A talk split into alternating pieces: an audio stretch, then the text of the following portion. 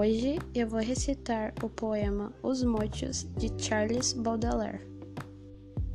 Sob os fechos onde habitam, os mochos formam em filas, fugindo as rubras pupilas, mudos e quietos meditam.